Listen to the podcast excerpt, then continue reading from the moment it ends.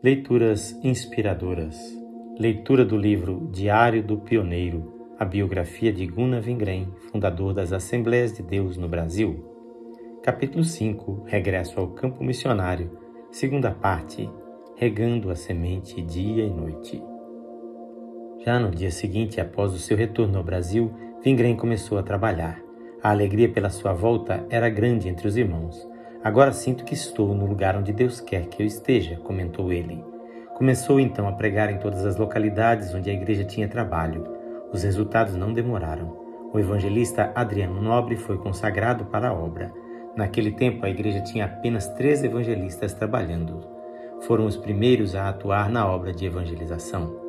Em seguida, esses irmãos passaram a trabalhar como pastores em diferentes igrejas até que o Senhor os chamou para a glória eram os irmãos Pedro Trajano, Clímaco Bueno Asa e Adriano Nobre.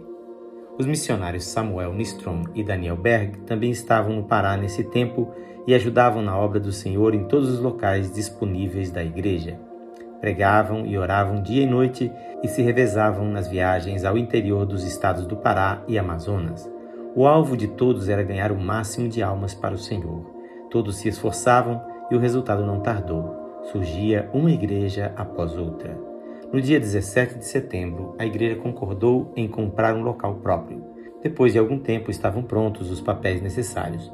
No culto de oração daquela noite, o Espírito Santo disse: Ajuntai os irmãos em comunhão e buscai os desviados, para que todos sejam um no espírito e na humildade.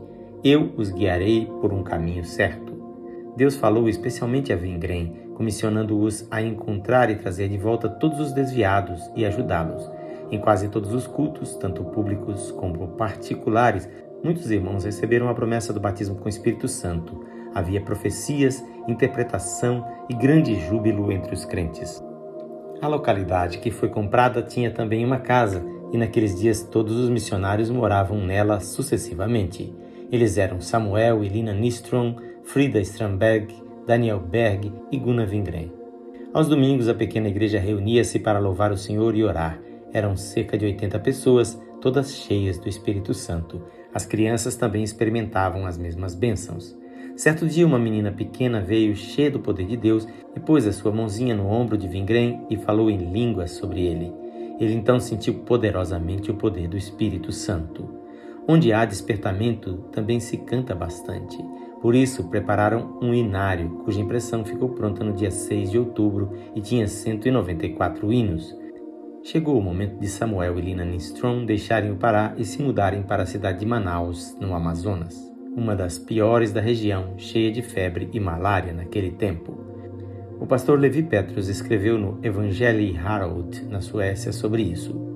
Numa situação de vida muito primitiva e com todo o peso do trabalho, os novos missionários tiveram de acostumar-se também com as terríveis febres. Embora tivessem muita resistência, as suas forças foram fortemente provadas, mas eles não recuaram nenhuma vez e ofereceram-se para o bem dos seus semelhantes. Os missionários tinham agora se espalhado por todo o norte do país e no mês de novembro houve uma pequena revolução, mas isso não impediu o trabalho. O poder de Deus operava cada vez mais nas igrejas e entre o povo. Acontecimentos sobrenaturais eram frequentes. Num culto, o poder de Deus se manifestou e uma irmã viu o rosto e as roupas do missionário Vingren transformadas e brilhantes como o sol. O trabalho no ano de 1917 chegava ao fim e o Senhor disse numa profecia que o seu povo devia consagrar-se mais e mais, separar-se do mundo e não crucificar a Cristo de novo. Deviam sempre louvar e glorificar o nome do Senhor e obedecer sempre ao Espírito Santo e à palavra de Deus.